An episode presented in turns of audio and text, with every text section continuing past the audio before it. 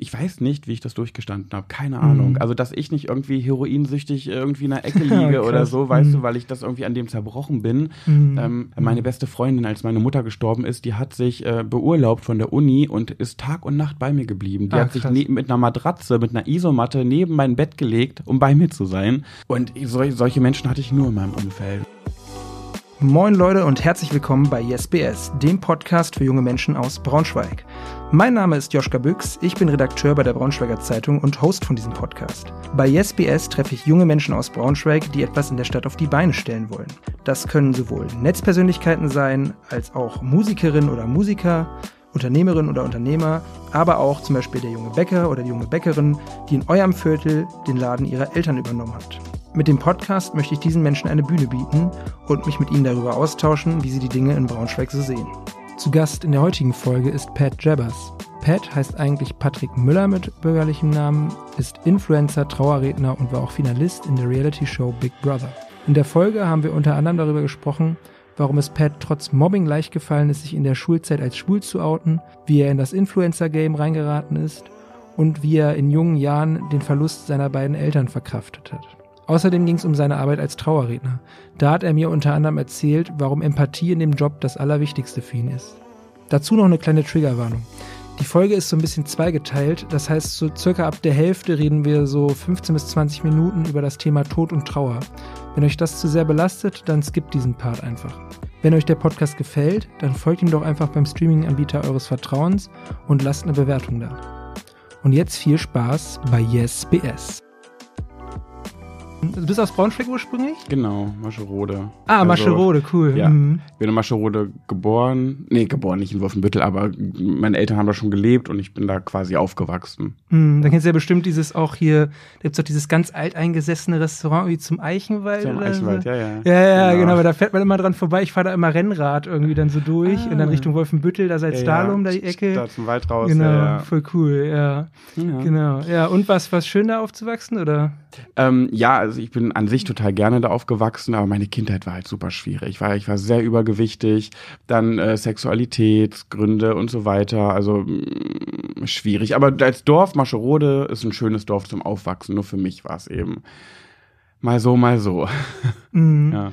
Okay, und äh, dann bist du also quasi aus Mascherode weg und jetzt warst du in Hannover zuletzt Mhm. dann irgendwie und jetzt wieder nach äh, Braunschweig zurückgekehrt. Genau, ich habe äh, auch, als ich mein Elternhaus verlassen habe, ähm, bin ich trotzdem mit meinem Partner damals in Mascherode in ein Haus gezogen. Also ich bin dann noch in Mascherode geblieben und dann mit äh, 25 erst nach Hannover bis jetzt Anfang diesen Jahres, also bis ich 34 war. Mhm. Und äh, ja, jetzt bin ich wieder zurück in der Heimat. Ja, cool. Ich freue mich. ja, ja, ich liebe cool. Braunschweig einfach. Ja, Braunschweig ist äh, cool. Vor allem im Vergleich zu Hannover muss man natürlich immer dann Ja. als Lokalpatriot. Äh, Total. Und das ja. war aber auch so schwierig, äh, als ich in Braunschweig äh, gewohnt habe, nee, als ich nach Hannover gezogen, gezogen bin und da jemandem gesagt habe, ich bin eigentlich Braunschweiger. Äh, äh, Braunschweiger. Jetzt, wo ich jetzt nach Braunschweig wieder gezogen bin und jetzt sage, ich habe zehn Jahre in Hannover gewohnt. Hannover. Jedes Mal. Wirklich, ich kann die Uhr danach stellen, dass sobald ich sage, ich habe da gewohnt, ich habe da gewohnt, gibt es erstmal von den Gegnern sozusagen, äh, Ja, wenn du jetzt so lange in Hannover gewohnt hast und jetzt auch dann schon vorher lange in Braunschweig und jetzt wieder, Mhm. äh, wa was sind so die Unterschiede, die du sagen willst, die wirklich, äh, die man wirklich merkt zwischen den beiden Städten? Äh, das kann ich gar nicht so sagen, weil ich nicht direkt in Hannover gewohnt habe, sondern in Uetze. Und das ist ein Ort bei Hannover Ah, sozusagen und das ist nicht so riesengroß. Deswegen, ich habe nie in der Innenstadt Hannover irgendwie gewohnt. Und wenn ich in die Stadt wollte, bin ich trotzdem immer nach Braunschweig gefahren, weil es ungefähr die Mitte ist tatsächlich. Ah, okay. Ja, und dann habe ich Mhm. gedacht, okay, ich muss in die Stadt, ich muss was besorgen oder so. Dann, ach nö, Braunschweig, weil ich einfach Braunschweig-Fan bin, ne? Ich liebe das halt. Sehr cool, ja. Ja. Du hast, ähm, und äh, du bist ja auch äh, Influencer, wenn man das so sagen kann. Ja, das, äh, ja. ja. genau, hast ja also schon, schon relativ viele Follower bei Instagram, also ich glaube fast 50.000. Ne? Mhm, ich hatte aber mal mehr. Was, wie, wie kommt das, wenn man, wie verliert man äh, Follower bei Instagram? Ah, ich glaube, wenn du einfach langweilig bist. Weiß ich nicht, aber das muss ich mir wohl eingestehen. Naja, manchmal ist es ja so, dass man irgendwie da oben in der Story sieht, äh, ach Gott, wer ist das denn? Weißt du, wenn du jemanden länger nicht gesehen hast oder dir länger nicht angezeigt wurde und dann wird dir jemand angezeigt, wo du denkst, ach, nee, eigentlich interessiert es mich gar nicht mehr so und dann entfolgst du. Das habe ich schon selber bei mir gemerkt, dass ich mal Leuten dachte, ach nee, irgendwie ist mein Interesse verloren gegangen und ich glaube, so geht's anderen Leuten eben mit mir auch. Ne? Mhm. Und ähm, eben, ich war ja bei Big Brother und da habe ich ja die ganzen Follower bekommen und dann haben haben die natürlich sich das angeschaut und wollten mich vielleicht nach der Zeit im Haus noch sehen. Und dann haben die irgendwann wahrscheinlich auch gedacht, so, ach nee, reicht jetzt auch.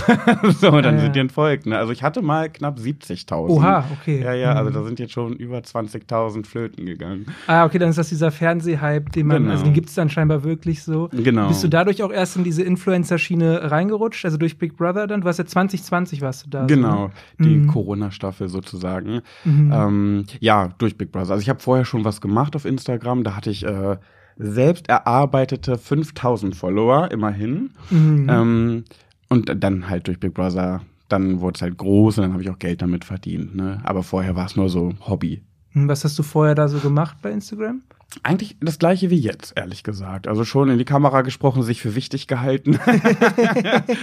Der Meinung gewesen, dass äh, die Leute unbedingt wissen müssten, was ich gerade esse oder was ich gerade mache. Das ist halt der Klassiker, ne? Mhm. Ähm, und dachte mir so, na ja, ein paar äh, Storyviews habe ich ja, ein paar interessiert es ja schon, ne? Und ähm, also eigentlich habe ich genau das gleiche gemacht wie jetzt. Mhm. Ja, cool. Ich, ich finde auch echt, also hast, ähm, hast du damals auch schon so, so Sketches gemacht? Du machst ja teilweise so, oder auch, wo du dich so ein bisschen verkleidest zum Beispiel. Mhm. Ich hatte mhm. jetzt gesehen, du hattest ein Video, wo du so Anspielung auf auf, ich sag mal, also diesen Film Die Vögel von Hitchcock, äh, mhm. dich so, ich sag, wie, wie nennt man das so, als ich sag mal, sexy Krähe verkleidet hast. Ja, ja. So. Hast du sowas vorher auch schon gemacht? Oder? Äh, ja, tatsächlich. Sogar mehr, würde ich sagen. Ich würde fast sagen, das habe ich früher öfter gemacht als jetzt. Irgendwie, die Zeit fehlt mir. Also früher neben dem Studium habe ich halt irgendwie immer irgendwie, ja, eben solche Sketche gemacht, meistens mit Mehrwert, wo irgendwas hintersteckt, wo ich irgendeine Botschaft mit vermitteln wollte, meistens in die queere Richtung, in der Sexualität. Äh, mittlerweile habe ich einfach irgendwie nicht mehr die Zeit so richtig dafür. Wobei das mit Alfred äh, Hitchcock, äh, Enk Alfred Hitchcocks Enkel war mein Kostüm für eine Halloween-Party. Ah, das okay. habe ich selbst äh, geschneidert und gebastelt und da war ich auf einer Halloween-Party von einem Influencer in Köln ein eingeladen.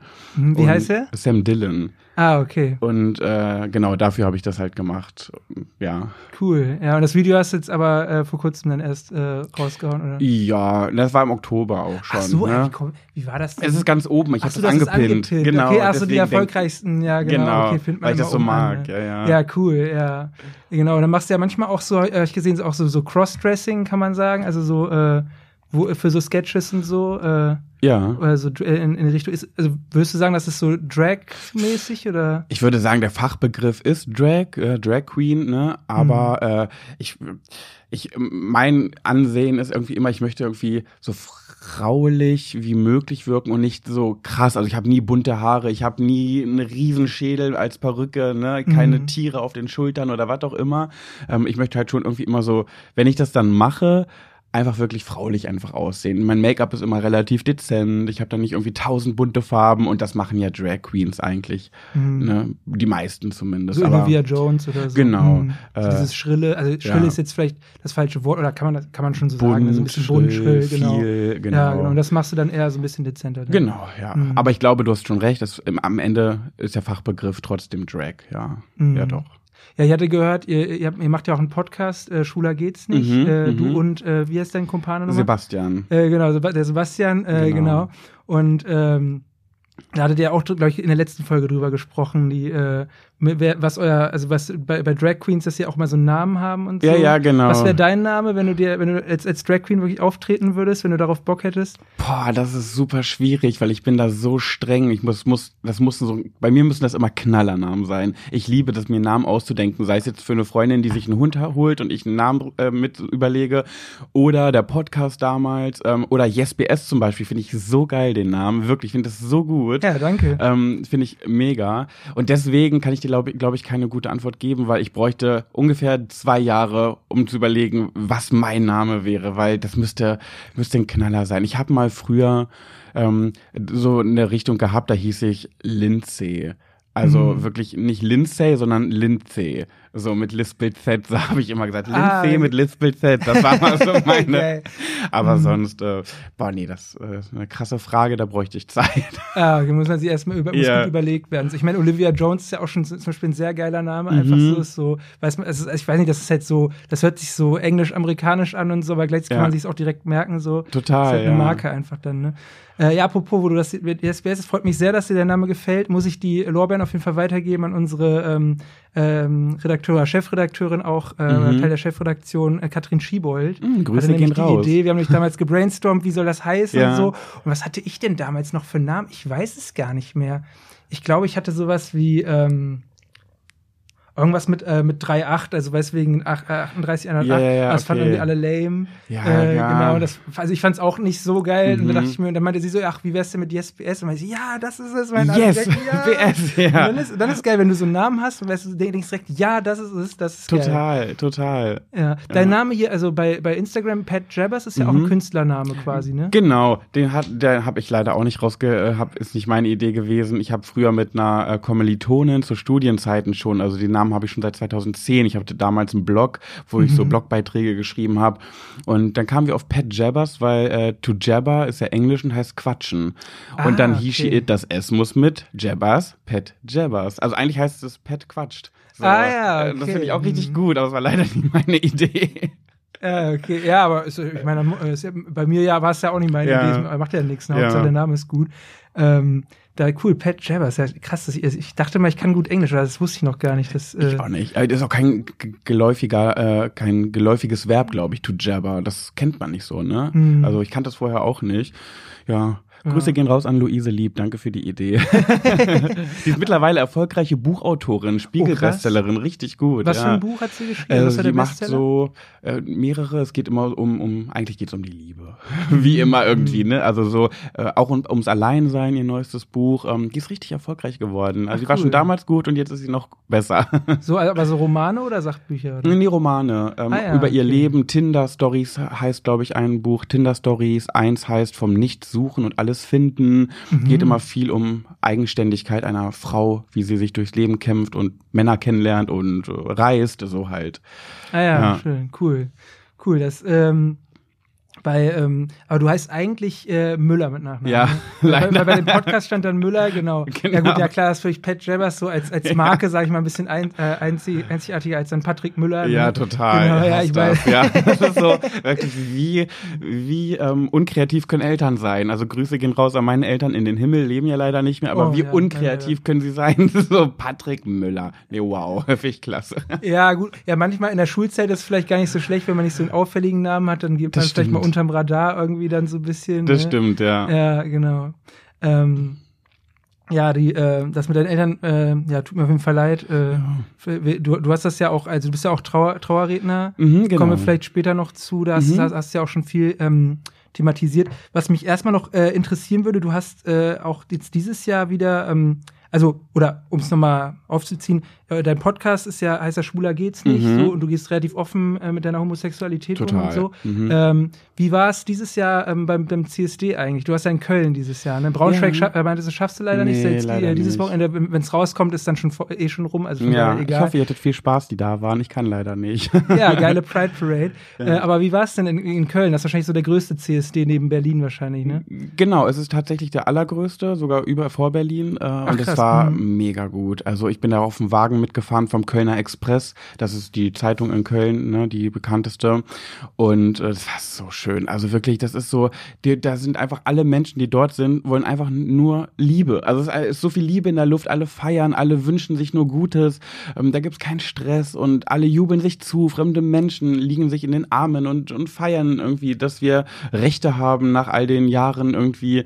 Ähm, und dann, wenn du da oben auf dem Wagen stehst und runterwinkst und da werde ich auch manchmal auch erkannt natürlich durch Big Brother und dann freuen sich die Leute und dann, ah, das ist einfach, einfach nur richtig, richtig schön und ich liebe das und ich bin über jeden CSD traurig, über, äh, bei dem ich nicht sein kann und dann in meiner eigenen Stadt, das ist so schlimm. Mm, ja, ja, das ist cool. Ähm, der, der Hintergrund vom CSD ist ja, also ich, ich war in Berlin, äh, ich glaube, das war aber noch vor Corona mal bei einem, bei einem CSD. Weil In, in Braunschweig war ich natürlich auch schon öfter so, Mhm. aber Berlin war dann auch krass, weil das da ja auch so ein bisschen so diesen, ich sag mal, Love Parade-mäßigen Touch noch hat, sehr viel Techno auch und Mhm. so. Ja. diese ganze Technokultur von Berlin.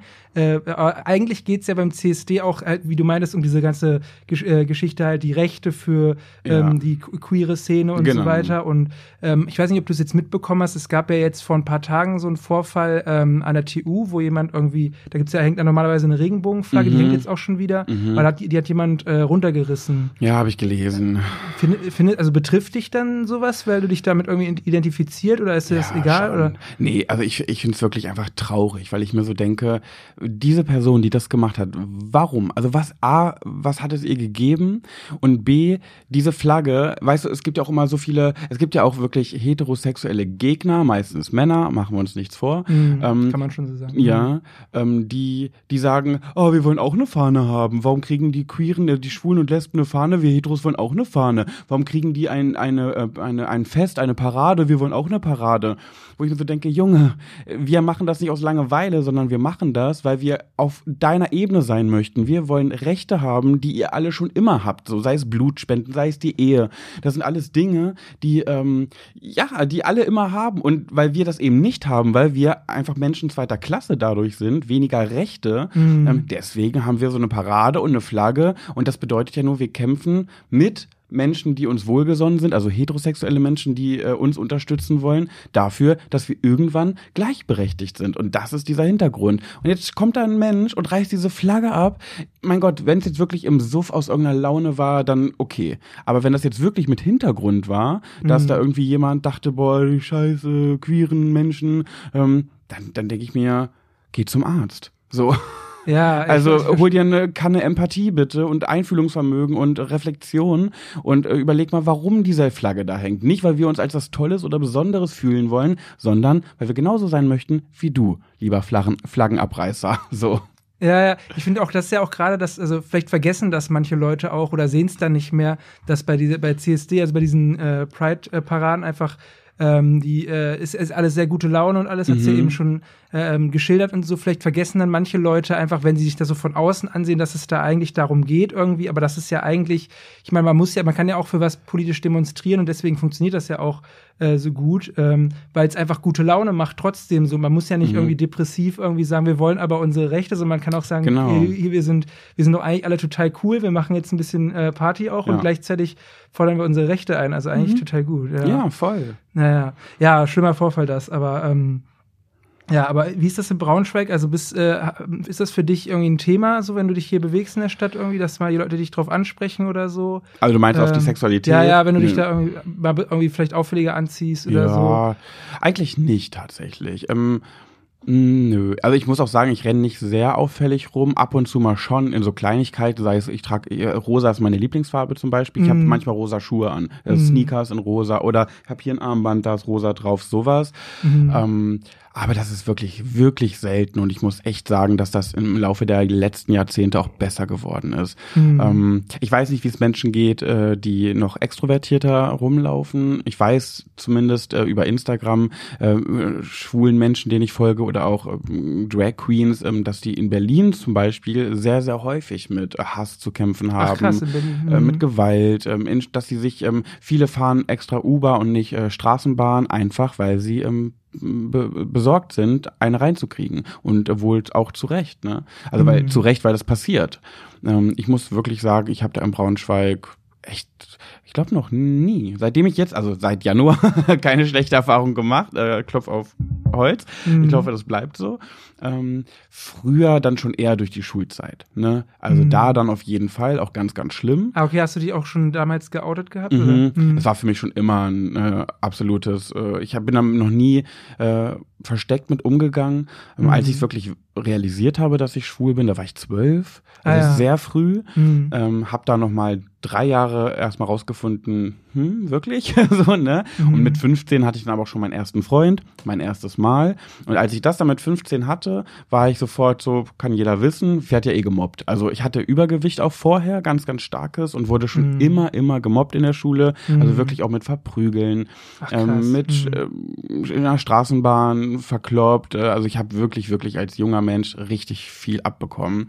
Mhm. Und dann dachte ich mir so, hm, naja gut, werd ja eh gemobbt, also kann ich auch dazu stehen. Ne? Und dann habe ich auch noch nie ein Geheimnis draus gemacht, dass ich schwul bin. Mhm Zumal ich äh, es auch gar nicht verstecken konnte. Also ich habe nicht die tiefste Stimme schon damals nicht gehabt. Ich ähm, habe immer nur mit Mädels gespielt. Ich bin der klassische schwule Junge, der nur mit Barbies gespielt hat, der mit Autos Mhm. nichts anfangen konnte. Also wirklich volles Klischee. Ne? Mhm. Da komme ich, passe ich genau rein. Du kannst die Schublade aufmachen, wo Schwuler dran steht, mich reinstecken und zumachen. genau das bin ich.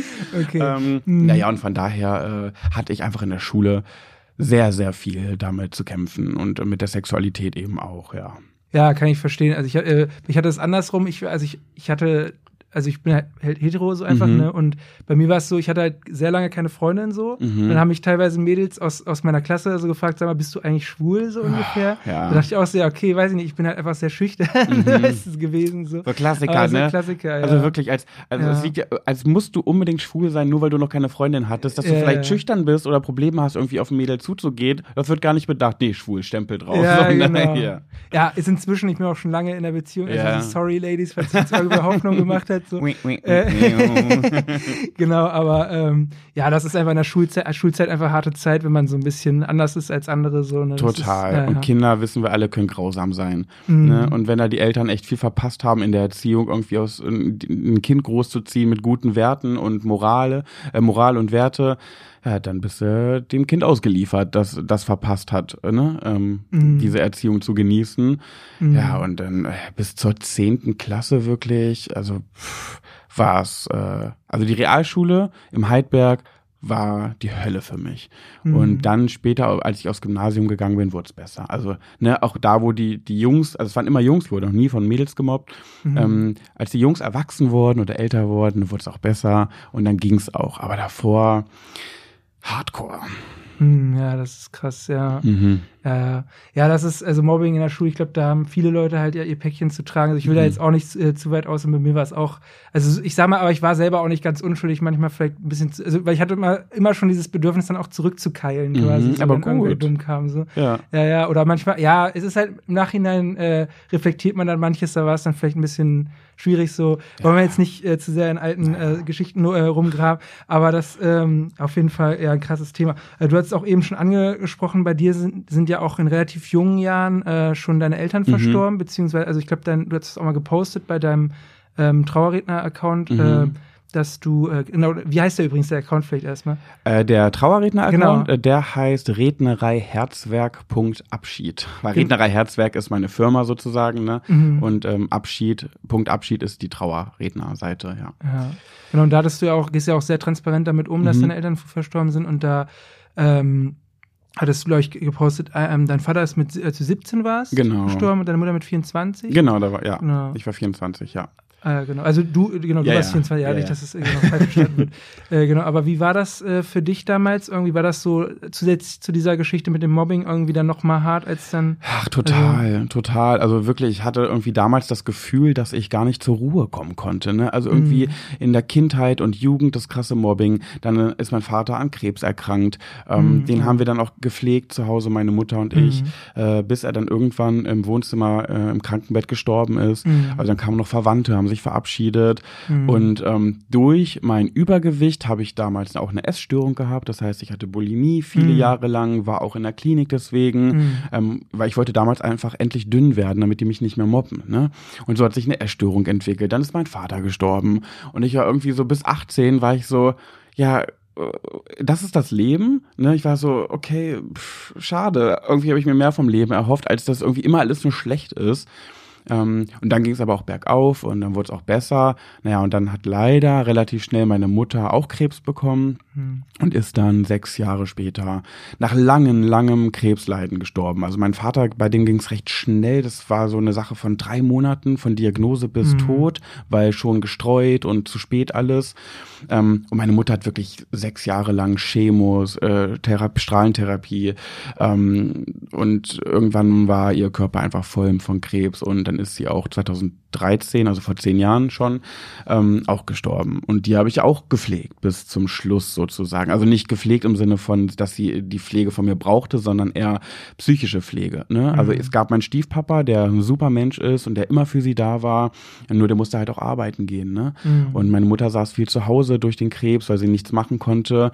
Und dann hat sie, das war zu Studiumszeiten, und da hat sie ähm, mich ganz oft auch morgens angerufen, hat gesagt, oh Paddy, kannst du nicht heute schwänzen? Kannst du nicht zu mir kommen? Ich bin so alleine. Und ich habe so viel die Uni dann geschwänzt, um bei ihr sein zu können, damit sie nicht einsam ist. Mhm. Ähm, und das war wirklich, also irgendwann, ich war fertig, ne? Das war einfach zu viel in jungen Jahren, wo ich dachte, ich verkrafte das irgendwie nicht mehr. Und dann ähm, als sie dann gestorben ist, habe ich auch eine Pause von, vom, von, vom Studium gemacht, also ein Urlaubssemester und bin erstmal in auf Kur. Also für fünf Wochen so Psychosomatik auf Kur.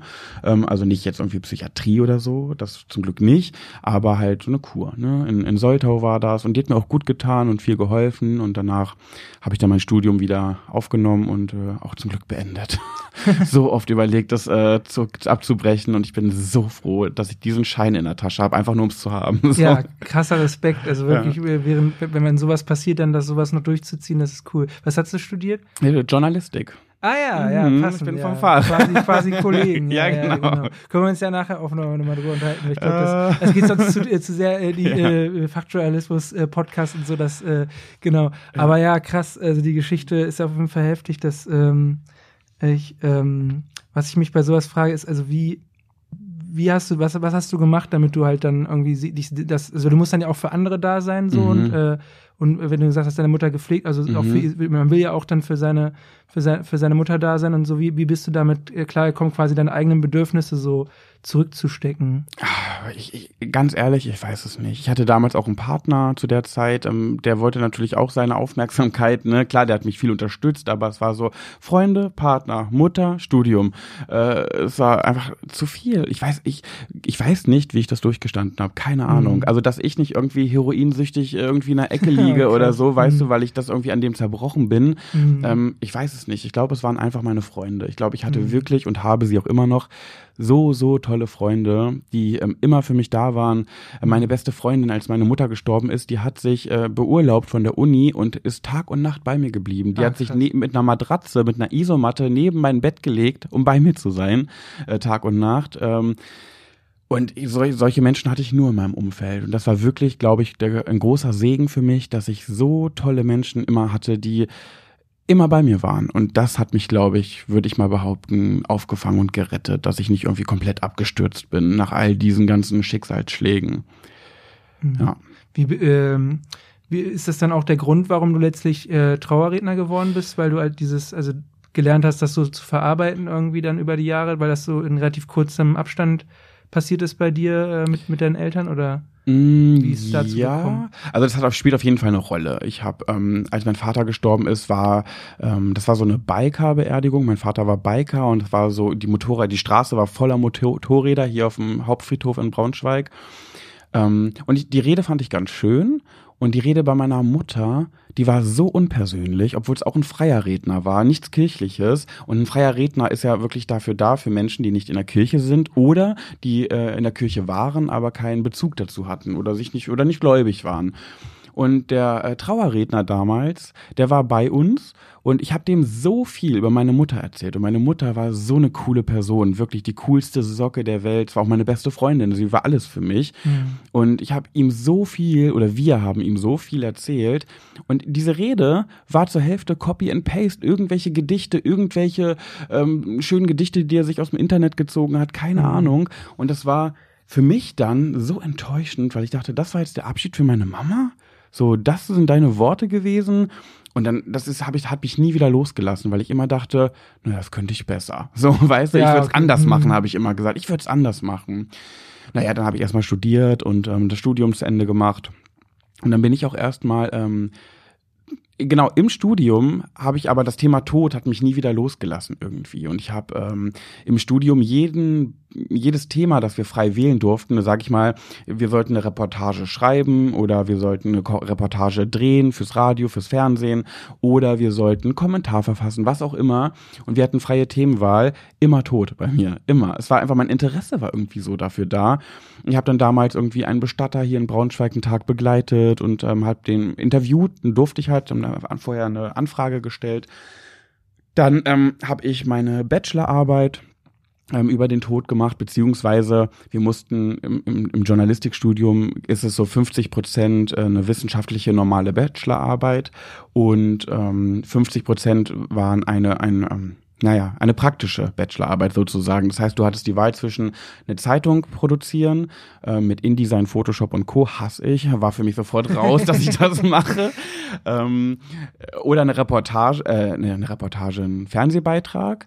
Aber dafür halt, da ist schon wieder Technik das Thema und ich hasse Technik. Wirklich die ganzen Kameras, Equipment, Tonangel, was es da nicht alles gibt und die Einstellungen, wenn ich das hier bei dir sehe, was du so hast. Ich bin absolut schlecht in Technik. Also blieb für mich nur noch ähm, eine Hörfunksendung. Sendung. Also schneiden konnte ich und so Tonspuren und so, dachte ich, kriege ich hin. Mikrofon, okay. Und dann habe ich eine einstündige Hörfunksendung produziert zum Thema Tod. Hieß die To-Do-Liste des Todes.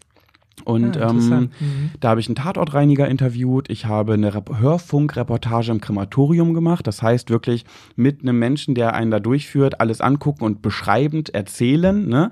Also dass die HörerInnen sich ein Bild machen können. Ähm, das heißt, okay, der Sarg fährt gerade rein, das Feuer geht an. Jetzt gucke ich durch die Luke. Oh, der Sarg verbrennt. Hm, hm, hm. Also du hast so. quasi mit als To-Do-Liste quasi was passiert, nachdem jemand verstorben ist. Genau. was für Schritte gibt es dann? Genau. genau. Und dann war ich noch im Hospiz. Ähm, ähm, dann habe ich eine Trauergruppe begleitet, ähm, wo Frauen sich äh, einmal im Monat treffen und über ihre Trauer sprechen. Ähm, und ein Bestatter eben. Und hab, äh, das war auch eine äh, Reportage. Das heißt, der Bestatter hat einen Verstorbenen angezogen, den Mund zugenäht und so weiter. Und ich stand halt daneben und habe beschrieben, was ich sehe sozusagen für die HörerInnen. Ähm, und so war das Thema immer präsent. Dann habe ich bei dem Bestattungsinstitut auch gearbeitet neben dem Studium, einfach so ne, mitgearbeitet, weil ich es irgendwie cool fand. Ähm, und dann habe ich gewusst, okay, irgendwann werde ich Trauerredner. Und dann, wie das, äh, wie das Schicksal manchmal so spielt, bin ich aber erstmal Trauredner geworden. Ja, ja, aber ganz andere Schiene, genau. Also anderer Anlass zumindest. Total. Mhm. Und ich wollte erstmal mich äh, nebenbei ähm, ähm, eigentlich nur nebenbei selbstständig machen, so Kleingewerbe, ne, mit den Traureden und wollte eigentlich ein Volontariat machen, aber ich wurde überall abgelehnt, auch bei der Braunschweiger Zeitung. Ja, ja, da muss ich mal nach, kritisch Grüße nachfragen. Geht raus. Ja. Wahrscheinlich war auch meine Bewerbung einfach schlecht, ich weiß es nicht. ähm, aber ich habe nirgendwo ein Volontariat bekommen, weder bei der Zeitung noch beim Radio. Ich habe nur Absagen bekommen, obwohl ich einen Schnitt von 1,9 habe, also mein äh, Bachelor. Mhm. Ähm, aber ich habe eben lange studiert, ne, durch den, durch den Tod meiner Mutter, Urlaubssemester, also also ich habe nicht drei Jahre studiert, sondern fünf.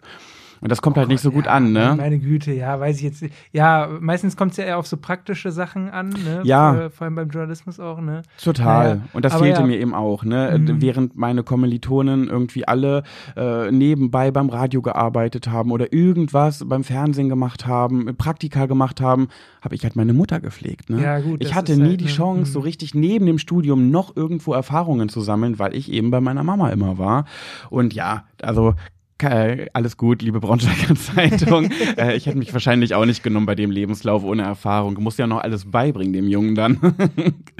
ja. Nee, und so äh, bin ich dann Stück für Stück äh, in diesen Job gekommen. Ich wollte das immer machen, Trauerreden halten. Und äh, hab dann aber irgendwie, war dann Trauredner. Und das lief so gut, dass ich so viele Aufträge bekommen habe, dass es plötzlich mein Hauptjob war. Dann war ich komplett selbstständig damit, nach dem Studium. Und ähm, habe aber immer gedacht, ne, eigentlich möchte ich Trauerreden machen. Und dann ist irgendwann, habe ich mich auch fortgebildet, ich habe Seminare besucht, Schulungen äh, zum Thema Trauerreden. Und dann ist von meinem Stiefvater der Onkel gestorben. Und er sagte, Mensch, Pödi, kannst du das nicht machen? Wäre doch schön, dich kennen wir doch. Und da habe ich gesagt, oh Gott, nein. Nee, das, mit so, das geht mir zu schnell zu auf einmal. Persönlich dann auch, oder? Nee, das gar nicht. Nee, nee. Ich konnte schon immer mit dem Tod gut umgehen und auch im Umfeld so. Aber ich ich dachte so, ich kann, ich bin so ein Typ, leider, ich bin immer so, das kann ich nicht.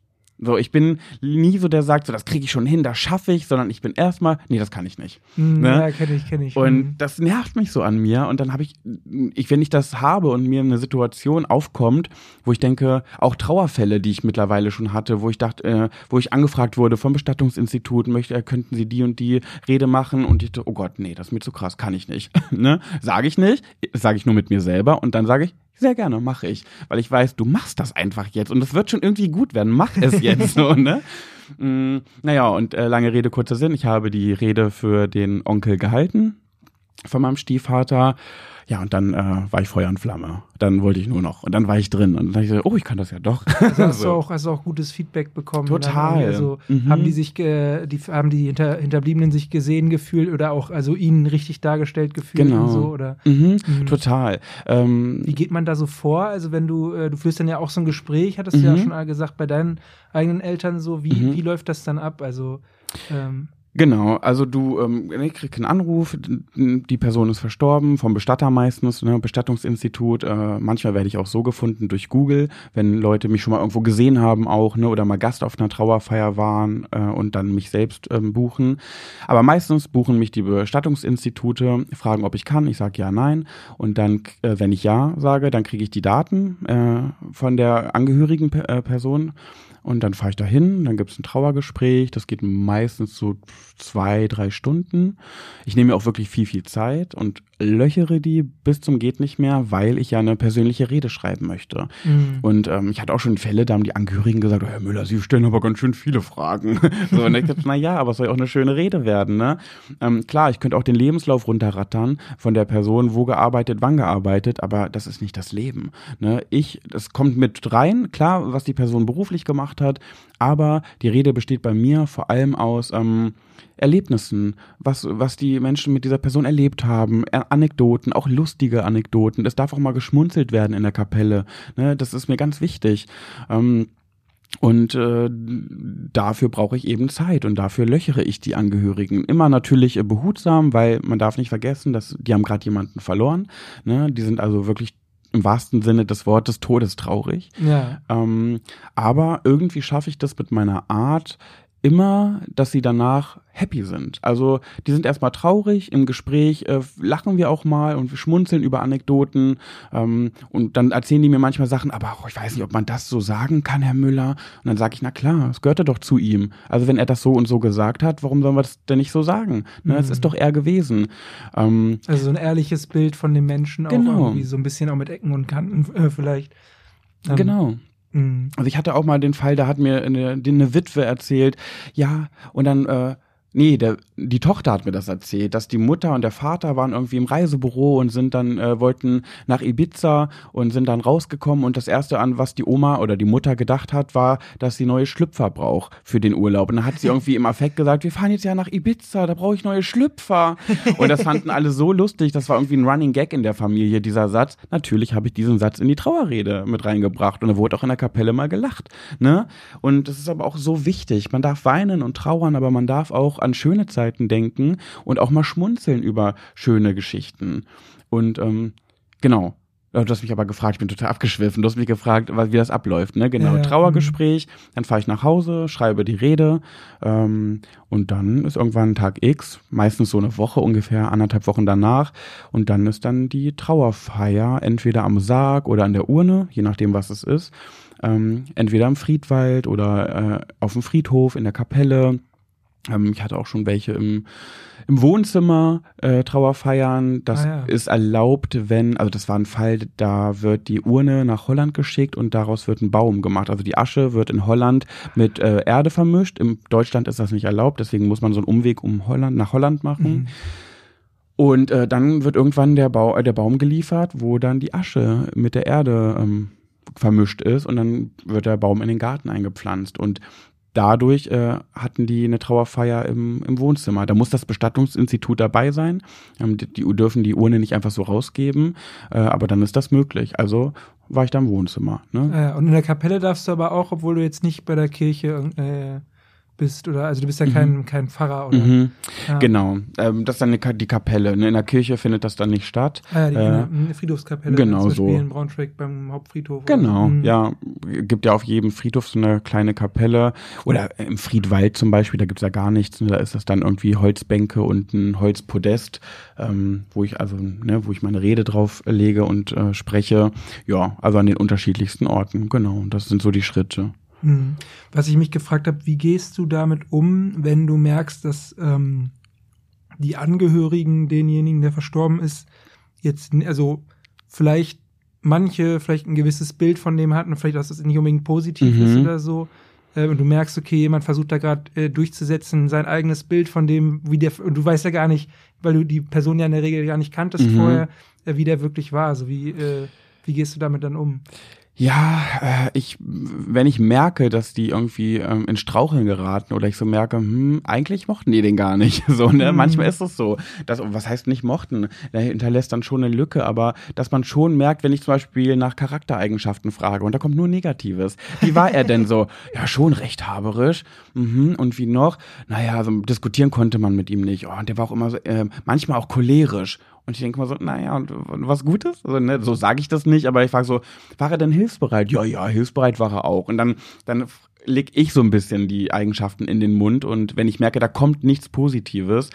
mm, Und manchmal gibt es aber auch Fälle, da hatte ich mal einen Fall, mm, da habe ich gemerkt, dass die die Kinder der Verstorbenen, Kinder bedeutet aber in dem Fall auch schon um die 50, ne, und die Verstorbene war eben 90 oder so, dass die sehr, die wollten nicht mit der Sprache rausrücken irgendwie. Ich habe gemerkt, irgendwie, äh, da ist irgendwas. Und irgendwann habe ich dann wirklich gesagt, so Leute, ähm, irgendwas ist doch. Mag, mögt ihr nicht einfach mal ganz ehrlich mit mir sprechen, was wir in die, was ich in die Rede reinmache oder nicht, das besprechen wir auch, ne? Also ihr seid ehrlich.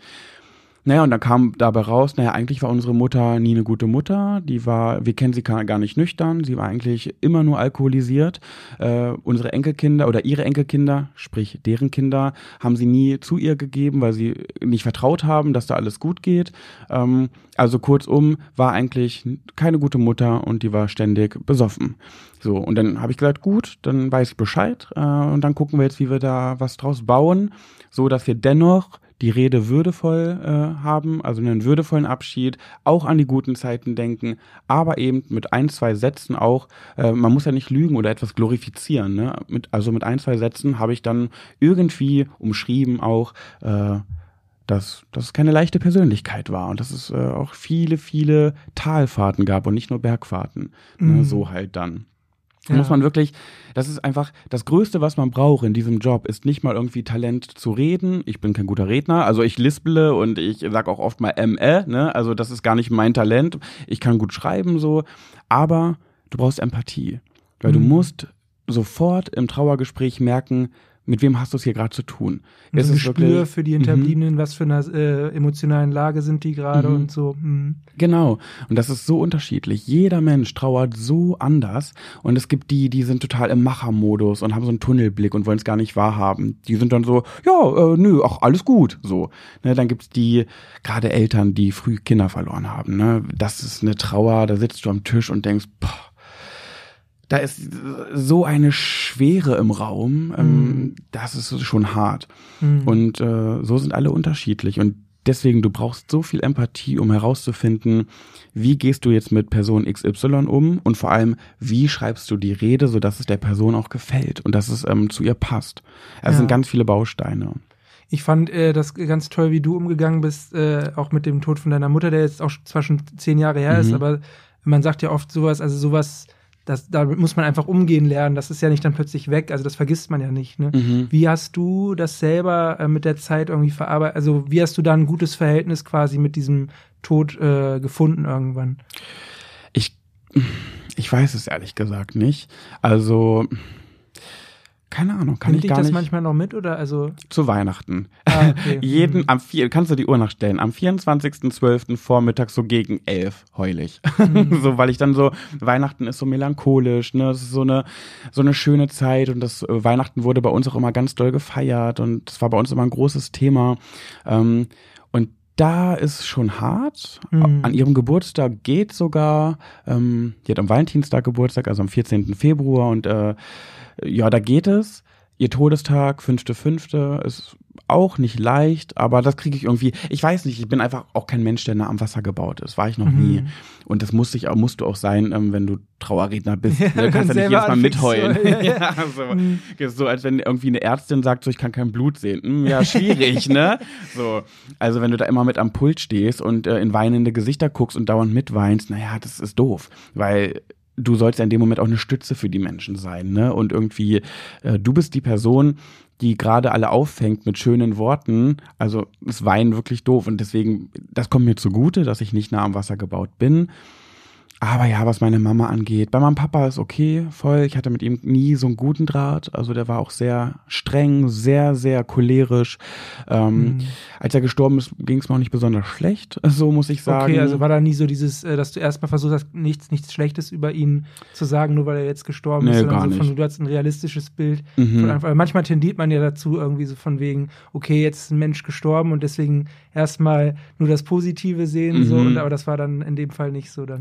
Äh, Nee, gar nicht. Und das ist auch, Mhm. wenn Leute mal sagen, so, äh, man spricht nicht schlecht über Verstorbene. Ja, genau, Warum denn nicht? Mhm. Also nur weil sie verstorben sind, sind sie doch nicht besser. So, weißt du, also das, wenn sie, Mhm. wenn sie ein Arschloch zu Lebzeiten waren, dann sind sie auch Toten. Noch, dann waren sie ein Arschloch. Punkt. Ja. Ne? Und deswegen, du rede, rede, man redet so über einen verstorbenen Menschen, wie er eben war. Und nur weil er Mhm. gestorben ist, finde ich nicht, dass man nicht auch schlecht über mal darüber reden darf. Und mein Mhm. Vater war in meinen Augen kein guter Vater. Er war kein schlimmer Vater, so, Mhm. es war jetzt nicht schrecklich. Aber der hat mich schon klein gemacht. Also, Mhm. ne, Irgendwie einen Hu- Hund geschlagen auch, hattest du gepostet. Genau, der hat unseren Hund oft geschlagen, mich zum Glück nie, so war es jetzt nicht, Ja, aber ja. immer geschrien. Ähm, äh, ich habe meinen ich hab meinen äh, Abschluss geschafft und äh, irgendwie nur weil ich eine 5 in Mathe habe, hat er gesagt, kannst den Arsch mit abwischen, obwohl Mhm. ich ein super Zeugnis hatte, nur halt Mathe nicht und das war für ihn immer das Wichtigste. Mhm. Und lange Rede kurzer Sinn, sein Tod hat mich nicht so mitgenommen. Mhm. Bei meiner Mutter war es ein Weltuntergang, kann ich schon sagen. Es war wirklich schlimm, aber man hat irgendwann damit gerechnet, weil sie sechs Jahre lang diesen Krebs so mit sich rumgetragen hat, Mhm. dass man wusste oder man hat es geahnt, es wird nicht mehr ewig gut gehen. Und beide sind nur 50 geworden, also sind beide mit 50 zufällig gestorben, Mhm. ähm, obwohl die einen Altersunterschied demnach von äh, Mathe schlecht neun Jahren hatten. Ja, Mhm. neun, ja. Ähm, ja, und von daher ähm, war das schon schwer, aber ich glaube, meine Freunde, muss ich wieder sagen. Also dadurch konnte ich gut mit dem Tod meiner Mutter umgehen, weil ich nie alleine war. Ich hatte immer tolle Menschen um mich herum. ja. Ja. Ja, das ist, äh, das glaube ich, das Wichtigste, dass man dann aufgefangen wird Mhm. von den Leuten. Absolut. Ja, hm, schwierig jetzt äh, den Bogen zu spannen zu äh, wieder ein äh, bisschen anderen Themen. Vielleicht, vielleicht können wir noch mal eingehen auf deine Zeit äh, bei, bei Big, Big Brother. Mhm. Ähm, bist du, ähm, also wie war das, also im Nachhinein jetzt, ich meine, jetzt ist ja jetzt auch schon wieder drei Jahre her. Ja. Ne? Äh, war das, also würdest du das noch mal so machen? Also, oder wie, ja, wie war die Zeit jetzt rückblickend? Ich würde es immer wieder machen. Es war die coolste Zeit meines Lebens. Und ich bin, ähm, ich war, wir waren in den New York Times in der Zeitung, äh, weil wir die zwölf einzigen Menschen weltweit waren, die von Corona nichts mitbekommen haben. Ach, stimmt. Wir wussten von Corona das nichts. voll verdrängt. Da war doch, Mhm. ich hat da keiner was gesagt und dann war da, wurde ja alles dicht gemacht währenddessen. Genau. Stimmt, das war die, die Corona-Stadt. Ah, ja, als ja, wir ins Haus okay. gezogen sind, gab es einen Corona-Fall in China, glaube ich. Mhm. Das habe ich nicht mal mit, das habe ich nicht mal in der Zeitung irgendwo gelesen. Ich wusste nichts von Corona. Mhm. Und genau in der Zeit, als wir eingezogen sind, ging es hier los, hier draußen, und uns wurde das nicht erzählt. Du hast ja im Haus keinen Fernseher, kein, logischerweise kein Handy, gar nichts, nicht mal eine Zeitung, nichts. Ähm, und demnach wussten wir nichts. Und äh, wir waren die einzigen zwölf Menschen auf diesem Planeten, die äh, das nicht mitbekommen haben, bis uns das natürlich gesagt wurde. Äh, und wir sind aus allen Wolken gefallen. Ne? Also du, das ist ja wie, du, also, du kannst das gar nicht glauben im ersten Moment, als uns das gesagt wurde von Jochen Schropp, dem Moderator. Mhm. Ähm, haben wir so gedacht, so, ja, genau, ne? Kleiner Hat- Scam von RTL, um die Leute nochmal zu schocken. Genau, So ja, ja, genau. Und bis uns dann auf einmal auch ein Fernseher reingezeigt wurde. Also wir hatten da eine Leinwand und dann wurden uns Nachrichten abgespielt. Angela Merkel, die eine Rede hält und wir saßen davor und uns sind die Gesichtszüge entglitten. Ich habe angefangen zu weinen tatsächlich. Also ich weine wirklich, wirklich selten, aber ich habe angefangen zu weinen, weil ich Angst um meine Leute zu Hause hatte. Ich dachte, oh Gott, geht's denen gut? Ich, äh, ich will, ich gehe, ich gehe. Ich habe sofort gedacht, ich gehe hier raus. Mhm, verständlich. Mhm. Und äh, ich, mein Partner, mit dem ich damals, äh, mit dem ich neun Jahre zusammen war, der hat ein Reisebüro gehabt und äh, eine Event-Location. Und ich dachte mir so, als sie dann gesagt haben, alles ist dicht, man darf nicht mehr reisen, man darf irgendwie nicht mehr vor der Haustür gehen oder was auch immer, äh, habe ich so eine Panik bekommen.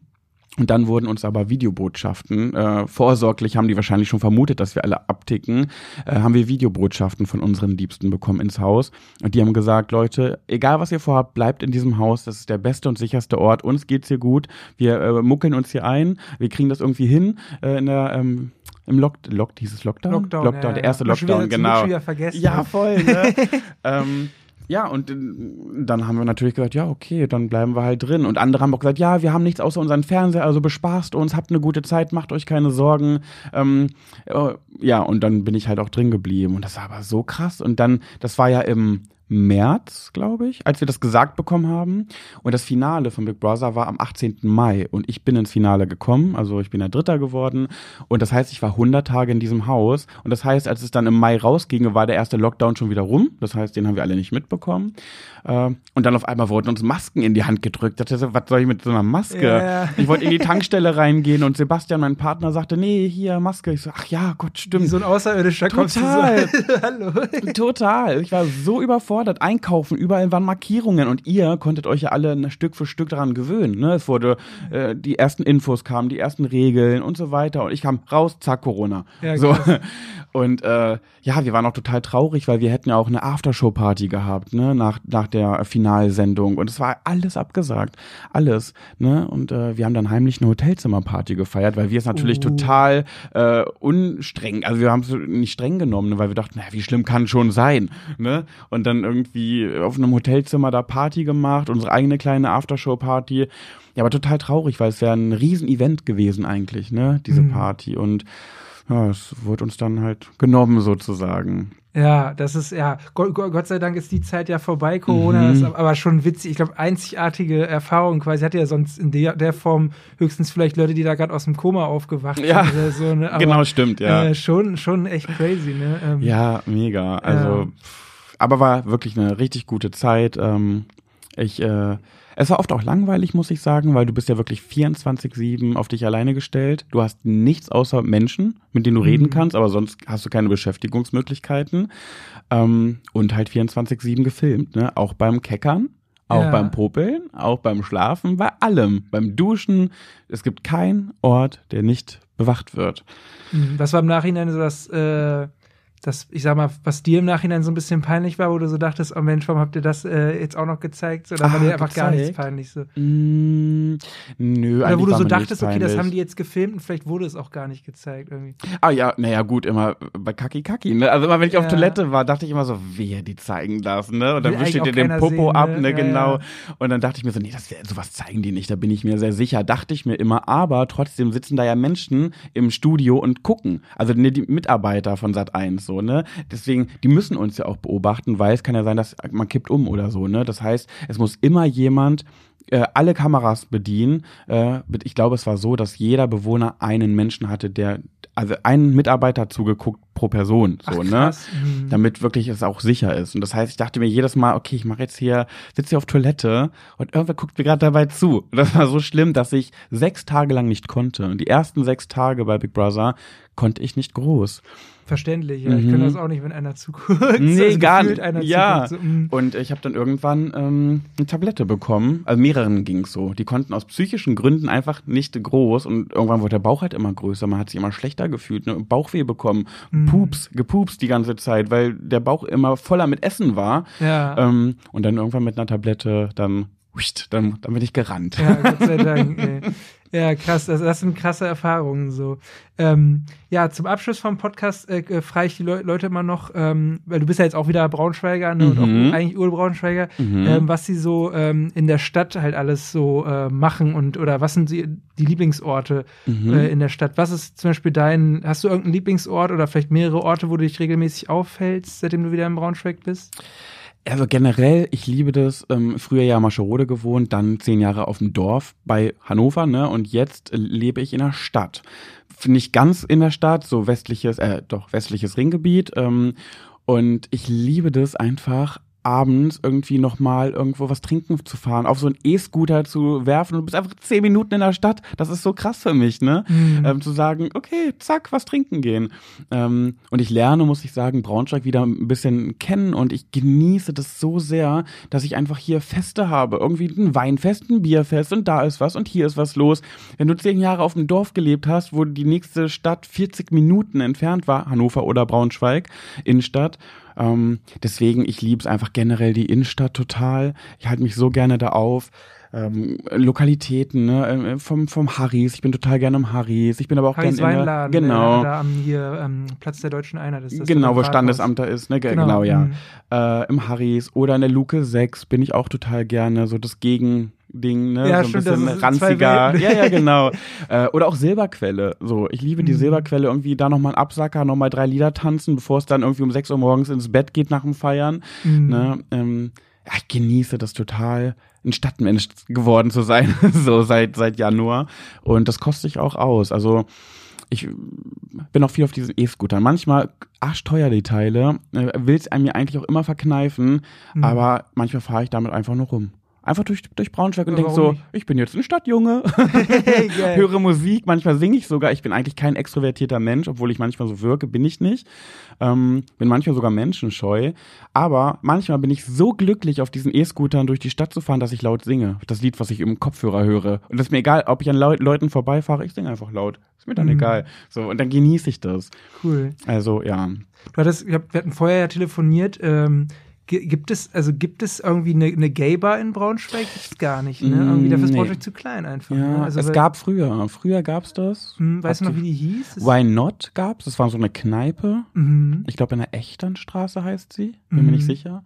Ähm, und es gab die Man Dance. Das war irgendwie ein, ein, ein, die in der Meyer Music Hall war, der Schmalbachstraße. Ah ja. Hm. Und das war aber nur, ich glaube, einmal im Monat, glaube ich. Ich glaube, einmal im Monat war das.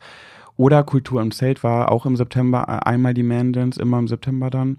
Aber nee, es gibt, soweit ich weiß, jetzt kein, kein Club oder eine Bar für queere Menschen. Nee. Fehlt dir, fehlt dir sowas oder in Braunschweig? Oder das wäre eh die nächste Frage, was, was fehlt dir in Mm. Braunschweig? Aber wäre sowas zum Beispiel was, was dir fehlen würde? Oder denkst du so, ah, brauche ich eigentlich nicht irgendwie? Ich persönlich bräuchte es nicht, weil ich auch, ähm, das ist jetzt so ein kleines Vorurteil, aber es ist tatsächlich, ich, ich finde, ich, ich schere sie nicht alle über einen Kamm, aber ich finde, es ist so, ich finde, schwule Menschen flirten gerne.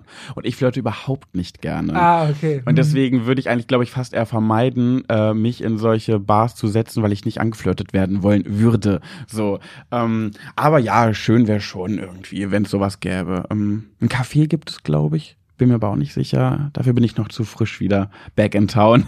Ich muss Mhm. mich mehr informieren über die Szene, queere Szene, aber ähm, nö, also mir fehlt jetzt nicht. Nee. Aber was wäre denn was anderes? Irgendwas, wo du dachtest, ah Mensch, äh, das wär's doch irgendwie, wo du vielleicht in Köln oder in Berlin oder so mal was erlebt hättest. Warum gibt's das nicht in Braunschweig so?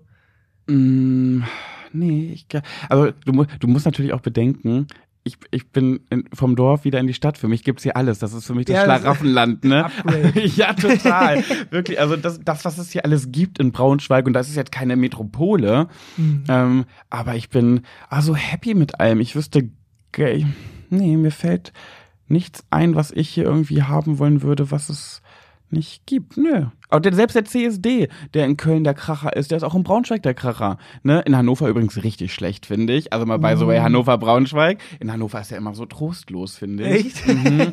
Und in Braunschweig geht die Luzi ab. Ich war da letztes Jahr auf dem Wagen und da gibt's ein Bild auf Instagram, wo ich auf, die, auf hinten an diesem Wagen stehe und so in diese Menge, ich glaube, irgendein Zeichen mache und alle stehen da und jubeln zu mir hoch, als wäre ich so die Queen oder so. Das war so geil.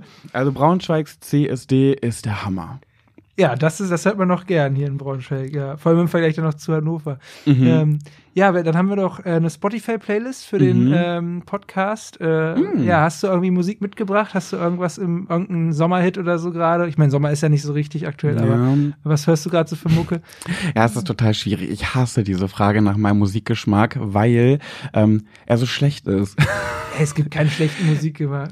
Ich finde auch, es Find gibt ich keine auch. Guilty Pleasures. Ich finde Guilty Mhm. Pleasures, ein, also ich finde, jeder Musikgeschmack ist okay. So. Ich finde es auch, vor allem, wer bewertet das denn? Also wo steht geschrieben, welche Musik ist gut und welche ist schlecht, ne? Ja. Aber ähm, ja, ich bin, ich bin so ein Hörer, ich höre wirklich von Sixten, kennst du Sixten? Klar, klar. Wo wirklich die schlimmsten Wörter drin vorkommen, liebe ich. Ich mag nur Frauenrap, also bei Männerrap bin ich raus, ähm, weil ich es hasse, wenn ab, sobald ein Mann, ich, Alter, ich, du, uh, deine Mutter, ich, ich, da kriege ich Aggressionen, wirklich finde ich so schlimm. Bei Frauen finde ich es okay, weil die es irgendwie schöner machen, finde Mhm. ich. Ähm, aber von dieser Musik bis Helene Fischer, ich war letztens auf dem Helene Fischer Konzert, liebe Helene Fischer, bin jetzt bald hier in Braunschweig, äh, Santiano, ähm, liebe Santiano. Ähm, deswegen bei mir, ich kann wirklich keine Musikrichtung nennen, aber ich habe mir so Gedanken gemacht und das ähm, ist ein Tipp an alle da draußen, außer an Muttis, würde ich sagen, bei denen wird es aus den Ohren raushängen. Die liebste Musik, und das glaubt mir immer niemand, die ich höre, sind, kennst du Giraffenaffen? Das ist so eine Kinderband, ne? Ja. Naja, das ist, ähm, das sind Kinderlieder gesungen von äh, Sängern von von Lena Meyer Landrut, Ach, Sarah stimmt, Connor, ja. Mark Mhm. Forster. Die singen dann irgendwie Hey Bibi Langstrumpf. Das ist meine Musik. Bibi und Tina, total. Ey, das Album Ja. von dem Film Bibi und Tina, die ganzen Lieder, das ist meine Lieblingsmusik. Okay, das, hast du da einen Song, den wir auf jeden Fall draufpacken? Oder soll ich einfach irgendwas auswählen? ich würde sagen, ähm, ich glaube, der Pavian heißt der Song von Giraffenaffen. Bin der Pavian, der Pavian, der schaut sich seinen Popo an. Der ist ganz rot. Oh nein, kann der nicht anders sein? Das liebe ich. Das ist ein gute Laune-Lied. Das höre ich beim Autofahren rauf und runter. Ähm, wie gesagt, ich glaube, äh, Mütter hören diese Musik jeden Tag, wenn die kleine Kinder haben. Die können es nicht mehr hören. Aber für die, die das nicht jeden Tag hören, macht's mal. Macht richtig gute Laune, wirklich. Ja, cool. Mhm. Ja, Ja. cool. Dann, ähm, dann packen wir das mal auf die Playlist. Oh, was, was pack ich denn diesmal? Ich hab, boah, Dein Lieblingskinderlied mein Lieblingskinderlied. Boah, was ist mein aus deiner Lieblingskinderlied? Kindheit. Ähm, ich hatte neulich ihren zetten Ohrwurm von äh, Chu Chu Chu, die Eisenbahn. Ah, wer will mit so, na- so mhm, in Urlaub fahren. oder in Ja. Arbeit fahren oder so. Ja, packe ich das aber noch mit drauf. Vielleicht gibt Ja. es das ja von Giraffenaffen. Mal Ja, gucken. mal gucken, mal gucken. Ich äh, pack mal einfach das noch mit drauf. Ähm, davon arbeite ich auch mit einem Kumpel gerade an einer Punk-Version. Wir machen so Punk-Band, also hobbymäßig. Die Band gibt's noch gar nicht, aber wir, Ja, doch, wir, das hab ich wir jammen gehört. Halt, genau, wir jammen Mhm. halt so ein bisschen. Und äh, wir arbeiten gerade an einer Punk-Version, wo wir den Text leicht umdichten. Aber das da ist natürlich noch Work in Progress. Ja. Vielleicht wird da auch nie was draus, aber. Du meinst den äh, Text zu Chu Chu Chu, ja, die Eisenbahn. Wie cool ist das ja, denn? Da wird dann quasi Chu Chu Chu, äh, die Eisenbahn, wer will mit zur Arbeit fahren? Und, und Punk ist ja immer so ein bisschen Anti-Arbeit, sagst du ja, ja, ich nicht.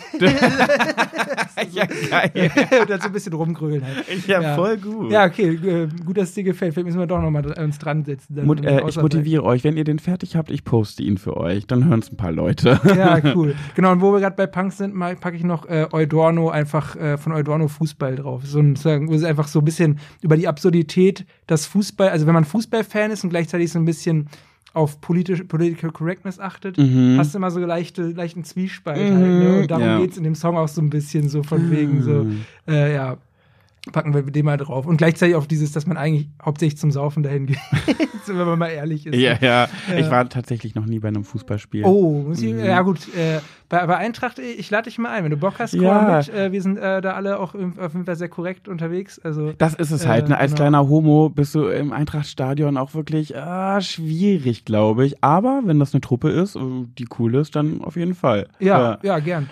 Äh, genau. Dann ähm, zum Abschluss noch äh, entweder oder Fragen. Mhm. äh, Habe ich hab ich letzte, letzte, letzte Folge einfach vergessen mit Ja, es- Inga. Ne? aber du Boah, hast es- sorry nochmal. Bitte? Du hast es aber erwähnt. Ich habe, ich. habe, ich hab's, ich, ich hab's, äh, vielleicht habe ich es erwähnt und dann vergessen. Auf jeden Fall war irgendwie dann so ich so geguckt, okay, alle, wir sind eigentlich fertig und zack. Ja. Äh, aber egal. Gut, dass du es bei mir nicht vergessen genau, hast. Ich liebe entweder oder. Fragen. Pass auf, du bist ja also erste Frage. Die sind auch wieder ein bisschen fies. Mhm, gerne. Ähm, also, äh, du bist ja Influencer und Trauerredner. mhm. Äh, nie wieder als Influencer Geld verdienen oder nie wieder Trauerredner machen? Nie wieder als Influencer Geld verdienen, definitiv. Okay, also lieber Vollzeit Trauerredner Auf und dann jeden Fall. Instagram löschen quasi. Ja, würde ich sofort, ja. Okay. Dann, ähm, ja, Stichwort CSD. Ähm, lieber ähm, ein Leben ohne Regenbögen oder ein Leben ohne Glitzer? Ein Leben ohne Glitzer. Ja. Bist nicht so der Glitzer-Typ. Ah, nee, irgendwie nicht. Ich finde, Glitzer hat ganz oft was Billiges. ich bin Typ rosa. Also rosa oder Regenbogen, das wäre schon wieder schwieriger. Okay, aber was ist denn rosa oder Regenbogen? Äh, dann rosa. Also nie wieder Regenbogen. Okay. Dann passt ja jetzt gerade der Barbie-Hype, der passt ja wahrscheinlich ganz gut in den Kram, weil jetzt Total. alle Bock haben auf rosa. So, ne? ich habe sogar, ich habe von einer Freundin äh, Schlappen geschenkt bekommen mit Barbie drauf. Also von, als Logo. Ich liebe äh, Barbie. Also ich, generell. Genau Ja. mein Ding. Hast du den Film schon gesehen? äh, nein. Ah, Ich habe noch nicht geschafft. Ich will will unbedingt, aber ich schaff's einfach irgendwie. Ich hab's zeitlich noch nicht hinbekommen, aber ich werde die Tage definitiv gehen, bevor er raus ist. Ja, nee, der ist schon draußen. Ich meine, bevor er wieder bevor raus aus den Kino Kinos raus- ist, weil das ist immer so ein Klassiker bei mir. Denke, oh, geiler Film, den will ich sehen und dann, oh Mist, ist schon raus aus den Kinos. Das ist so typisch ich und das möchte ich diesmal nicht passieren lassen. Ah ja, auf jeden Ja. Fall, ja, ja, verstehe. Ja, ja, ich muss mir den auch noch angucken.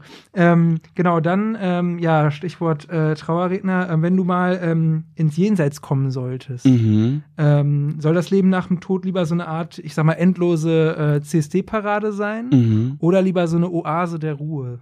Endlose CSD-Parade. Okay, also end, lieber endlos Party, als Ja. endlich mal seine Ruhe haben. Ja, sonst wird mir langweilig, wenn ich die ganze Zeit nur Ruhe habe. In so einer Oase entspannst du die ganze Zeit und irgendwann fängst du an, so, hm, was mache ich denn jetzt? Aber darfst ja nicht, wenn da nur Ruhe sein darf. Nee, ich, ich bleib bei der Parade. Okay, ja, das ist cool, ja. Ähm, also bist du auch im, äh, also beim Urlaub oder so ist dir dann genug, wenn du, äh, wenn du so irgendwie ein paar Tage am Strand oder so, ich weiß nicht, was du Mhm. für eine Art von Urlauber bist, so, aber bei mir ist es zumindest immer so, wenn ich so drei, drei Tage oder zwei Tage am Strand war, habe ich eigentlich genug Ruhe gehabt. So, danach muss ich wieder Action irgendwie irgendwo rumlaufen, irgendwie was angucken, ein bisschen irgendwelche Sachen so. Total, bei mir auch so. Also ich bin auch gar kein Sonnenbader. Ich krieg einen Knall in der Sonne. Also ich bin nur im Schatten und äh, nee, das, das könnte ich gar nicht.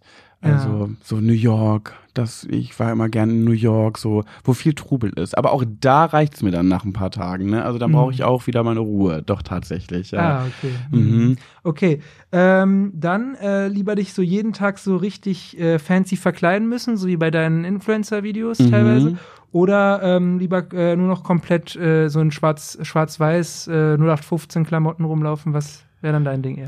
Ich würde jetzt gerne richtig cool sagen, fancy und bunt, aber es wäre gelogen. Ich bin tatsächlich ein dunkelblauen Schwarzträger. Mhm. Also ich trage total gerne dunkle Farben. Also leider muss ich langweilig sagen, das zweite. Also Ja, schließe ich Mhm. mich an, definitiv. Heute bist du ja auch relativ, äh, ich sag mal, ähm, ich bin komplett Ja, in genau, schwarz, komplett außer meine Socken sind weiß. ja. So, Schön blau so auf Klassiker, leider, ja. ja, ja, bei mir auch. Also ich habe jetzt heute mal ein bisschen Farbe, aber sonst hatte ich eigentlich immer nur schwarze T-Shirts und Mhm. eine schwarze oder blaue Hose. So. Ich war- auch. Ja. Ich, ich pimpe das manchmal mit Accessoires. So ein rosa, äh, hier, rosa Armreif habe ich manchmal oder Piercings habe ich ganz, ganz viele. Eine rosa Schleife. Da ist manchmal sogar ein bisschen Farbe im Spiel, aber auch selten, ehrlich gesagt. Mhm. Das ist auch, finde ich, eine ganz coole Entwicklung, weil, ähm, also ich glaube, wenn man, wenn man, wenn man, wenn man jetzt ähm, um schwul ist, dann fällt Mhm. einem das leichter, wenn man dann da- dazu steht, halt einfach Mhm. seinen Schmuck zu tragen und so. Aber dass jetzt Männer auch mittlerweile das in Deutschland auch, also wenn sie hetero sind, halt sich trauen, weil vorher war immer so, ja, haben sie Angst dann irgendwie, Mhm. dass einer kommt, aber dadurch, dass das jetzt halt viel akzeptierter ist Mhm. irgendwie und eigentlich ist egal, wie, wie man rumläuft, Hauptsache man, Hauptsache man fühlt sich irgendwie gut. Ja, voll. jetzt viel mehr Leute, die irgendwie auch mal irgendwie ein bisschen Schmuck oder so Ja, diese tragen. Perlenketten. Und wir tragen ja Männer gerade ganz viel diese Perlenketten, ne? Diese Mhm. runden, weißen Dinger.